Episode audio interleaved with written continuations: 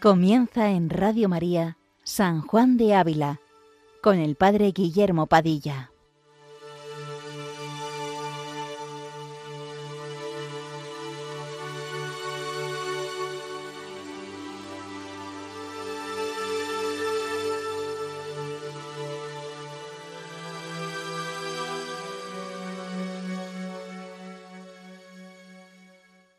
Muy buenos días, queridos amigos de Radio María. Continuamos esta mañana con nuestro programa dedicado a San Juan de Ávila, doctor de la Iglesia Universal.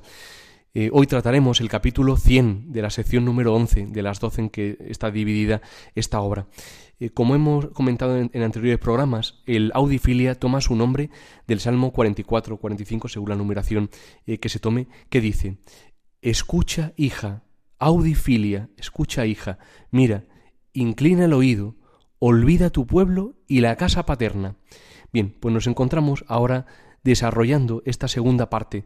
Olvida tu pueblo y la casa paterna. Este capítulo número 100 está titulado eh, por el mismo santo, dice, en que se comienza a declarar la otra palabra, y olvida la casa de tu padre, y de cuánto nos conviene huir de la propia voluntad por imitar a Cristo y por evitar los males que vienen de seguirla.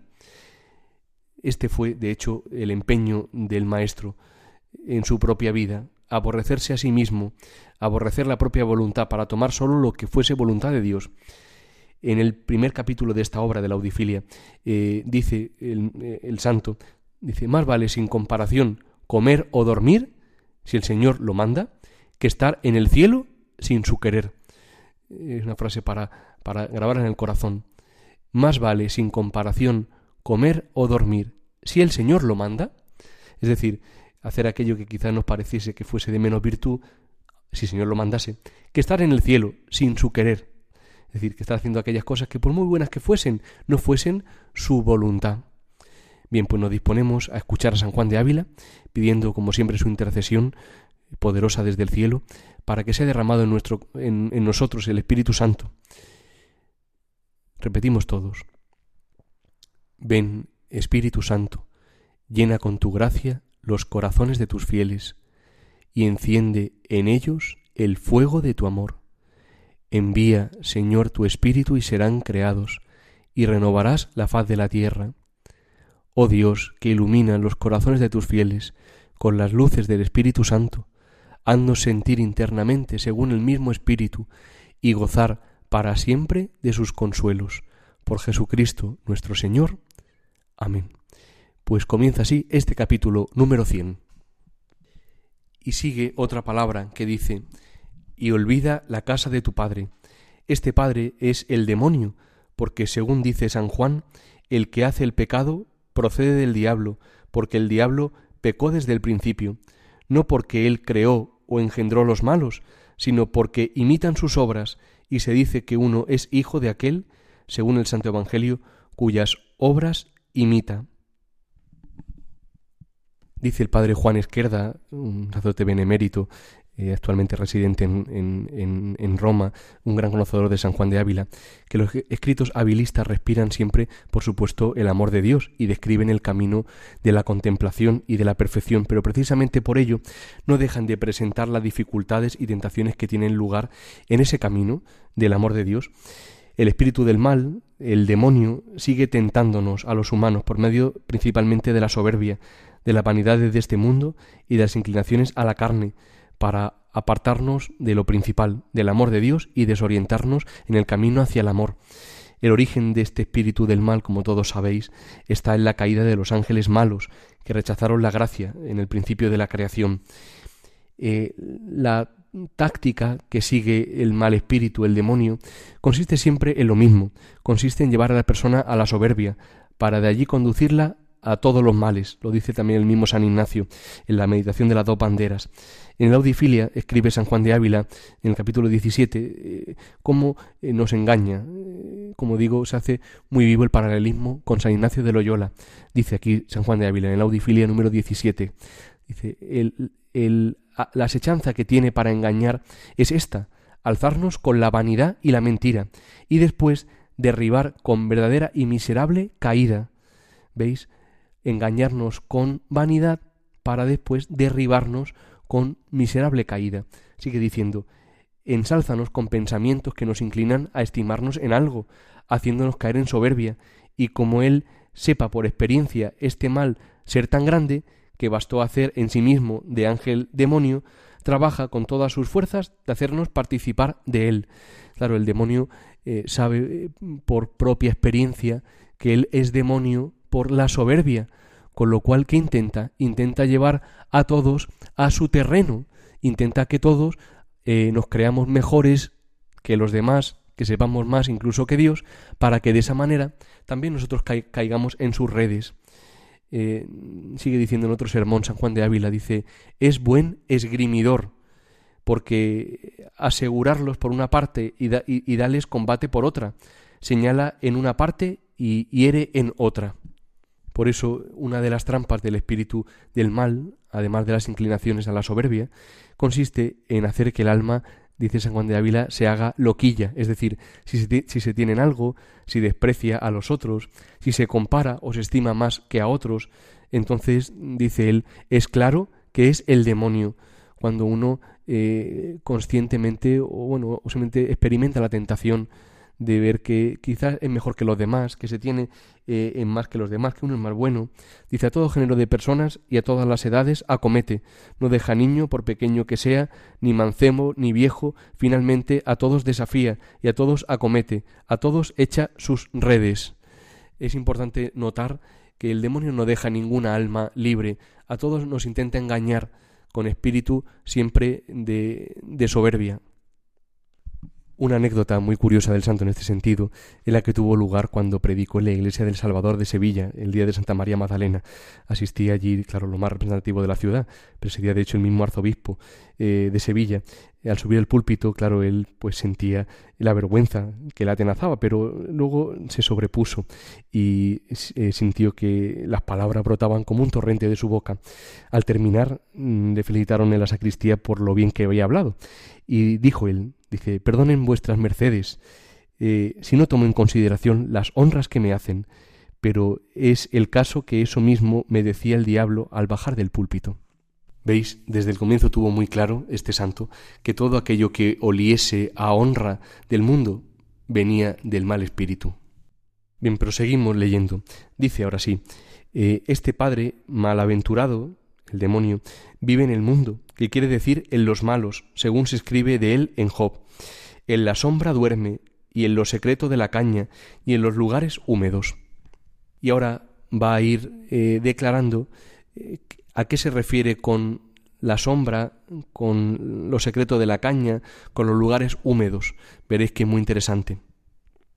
Dice, sombra son las riquezas, porque al no dar el descanso que prometen, sino que punzan el corazón con sus congojas como con espinas, el que las tiene experimenta que no son riquezas, sino sombra de ellas y verdadera necesidad, y que ninguna cosa es menos de lo que suena su nombre. San Juan de Ávila eh, llama constantemente al buen uso de las riquezas.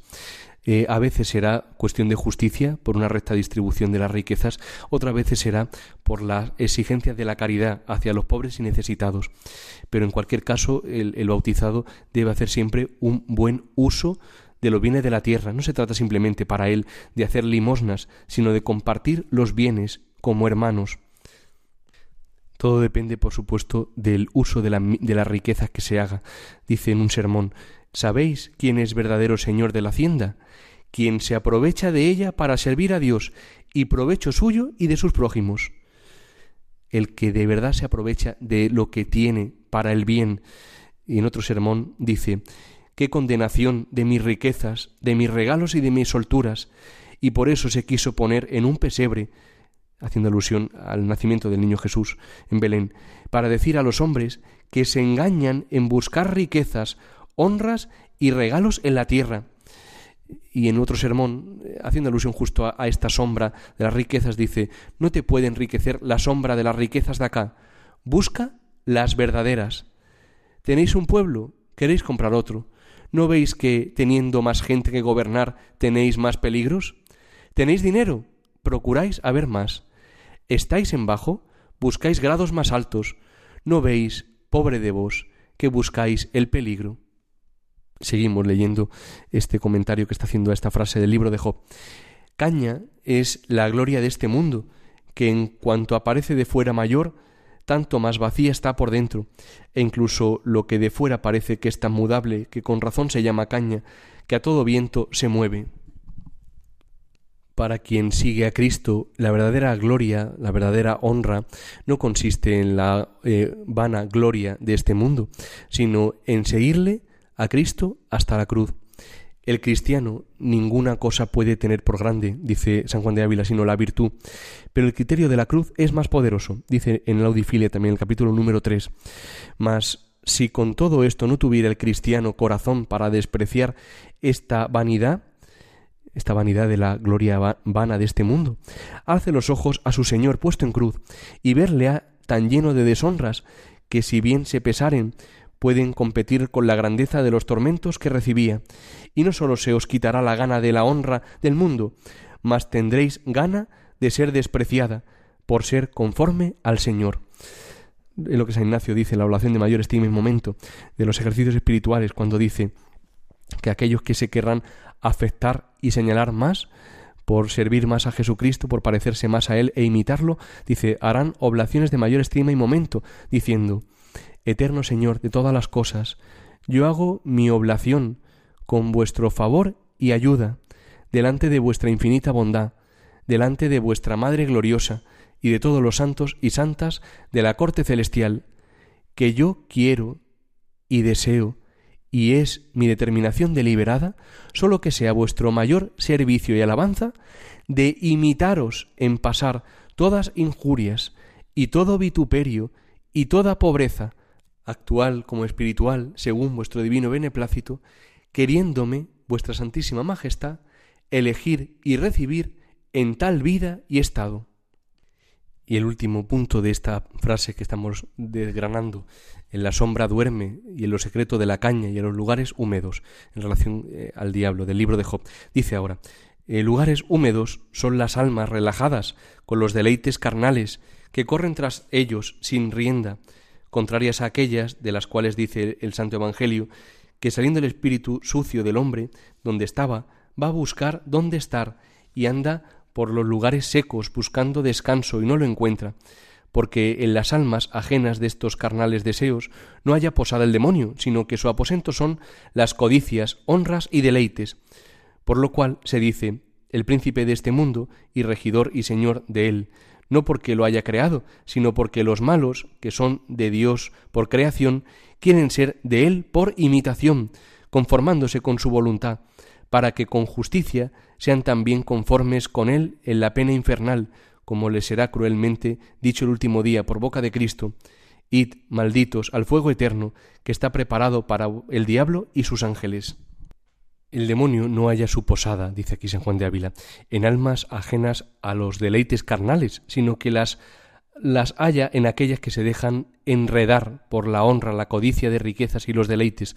Como decíamos antes, hay un paralelismo muy grande con San Ignacio de Loyola, cuando en la famosa meditación de las dos banderas nos ayuda a ver cuál es el, el sermón que echa el demonio a sus secuaces. Dice cómo los amonesta para echar redes y cadenas que primero tienten a los demás, a los hombres de codicia de riquezas, como suele la mayoría, para que más fácilmente vengan a vano honor del mundo, y después a crecida soberbia, de manera que el primer escalón sea de riquezas, el segundo de honores y el tercero de soberbia, y de estos tres escalones induce a todos los demás vicios. A propósito de, esto, dice San Juan de Ávila en el, en el capítulo 2 de la Audifilia, dice, muy mal se guarda la humildad entre honras y templanza entre abundancia y castidad entre los regalos. Y si sería digno de escarnio quien quisiese apagar el fuego que arde en su casa y él mismo le echase leña muy seca, muy más digno de escarnio es quien, por una parte, desea la castidad y por otra hinche de manjares y de regalos su carne y se da a la ociosidad, porque estas cosas no sólo no apagan el fuego encendido, mas bastan a encenderlo a quien muy apagado lo tuviera. Por eso la gran Santa Teresa de Jesús dirá, eh, con su sabiduría y, con su eh, gracejo, que oración y vida regalada no se compadecen. Bien, pues seguimos leyendo. Ahora el santo quiere mostrarnos cuál es la raíz de todos los males que anidan en nuestro corazón. Por eso dice, y si consideramos bien cuál es esta casa del demonio, hallaremos que es la propia y mala voluntad de los malos, en la cual se asienta el demonio como rey en silla, mandando desde allí a todo hombre. Olvidar, pues, la casa de tu padre no es otra cosa que olvidar y quitar la voluntad propia, en la cual aposentamos a este mal padre algún tiempo, y abrazar con entero corazón la divina, diciendo No mi voluntad, Señor, sino la tuya sea hecha. Esta advertencia es de las más provechosas que se pueden hacer, porque quitada nuestra voluntad, quitaremos los pecados que nacen de ella, como, mm, como ramos de raíz, lo cual denota San Pablo que, contando multitud de pecados que habría en los últimos días, primero dice que serán los hombres amadores de sí mismos, dando a entender, como dice la glosa, que el amor desordenado de sí es raíz y cabeza de todos los pecados. Una vez quitado, queda el hombre sujeto a Dios, del cual le viene su bien. Todos nuestros males vienen de seguir nuestra propia voluntad, nuestros criterios y todos los bienes se siguen, a su vez, de seguir la voluntad de Dios.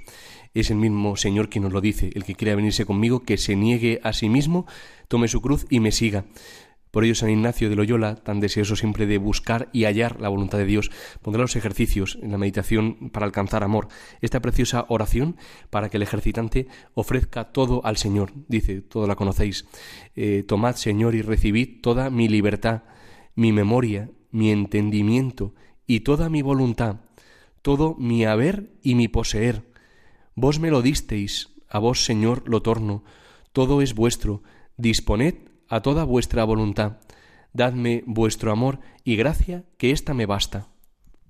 Sí, en definitiva, toda nuestra perfección, toda la santidad, consiste en hacer lo que Dios quiere, es decir, en hacer eh, que la voluntad divina sea nuestra regla, hacer lo que Dios quiere y querer lo que Dios hace, decía un autor. Eh, por otro lado, San Alfonso María de Ligorio dice, toda nuestra perfección consiste en el amor de nuestro Dios infinitamente amable, y toda la perfección del amor divino consiste a su vez en la unión de nuestra voluntad con la suya. Si deseamos, pues, agradar y complacer el corazón de Dios, tratemos no sólo de conformarnos en todo a su santa voluntad, sino de unificarnos con ella, si así se puede expresar, de suerte que de las dos voluntades no vengan a formar sino una sola.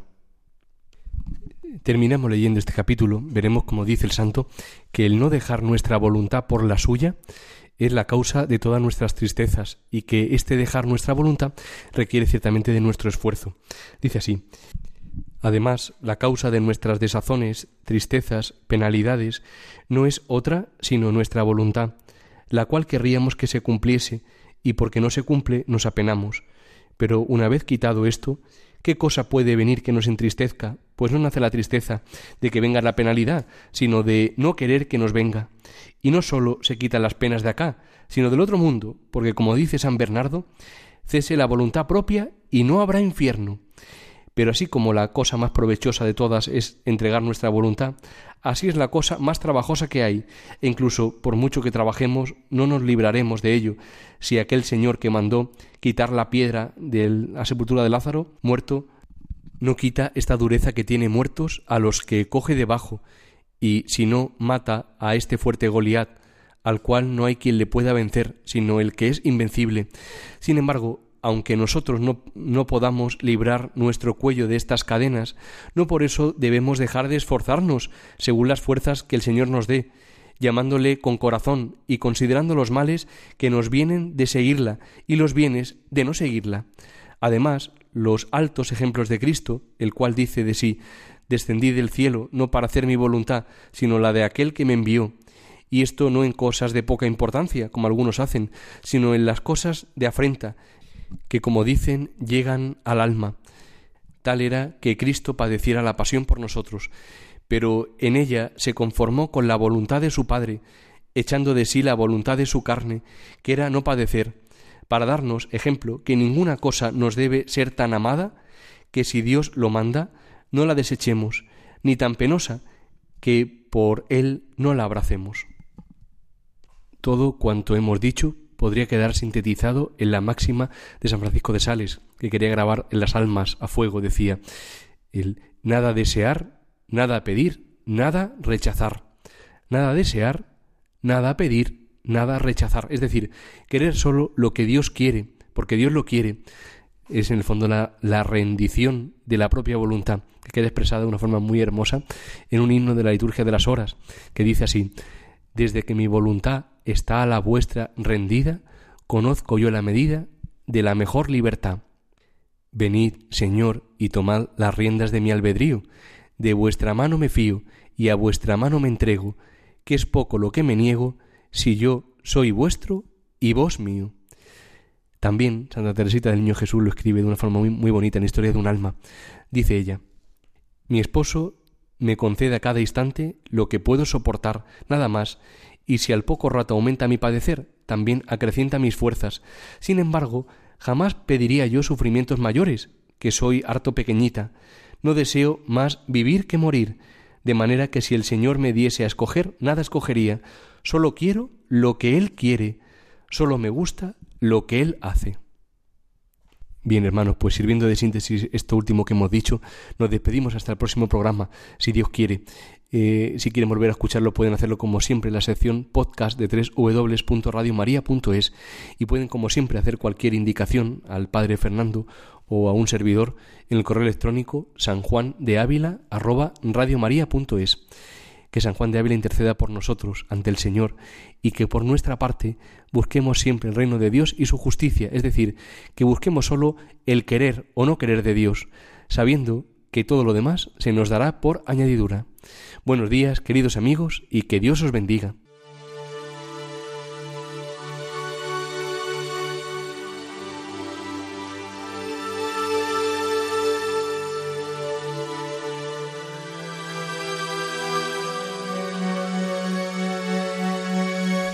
Les hemos ofrecido en Radio María San Juan de Ávila, dirigido por el Padre Guillermo Padilla.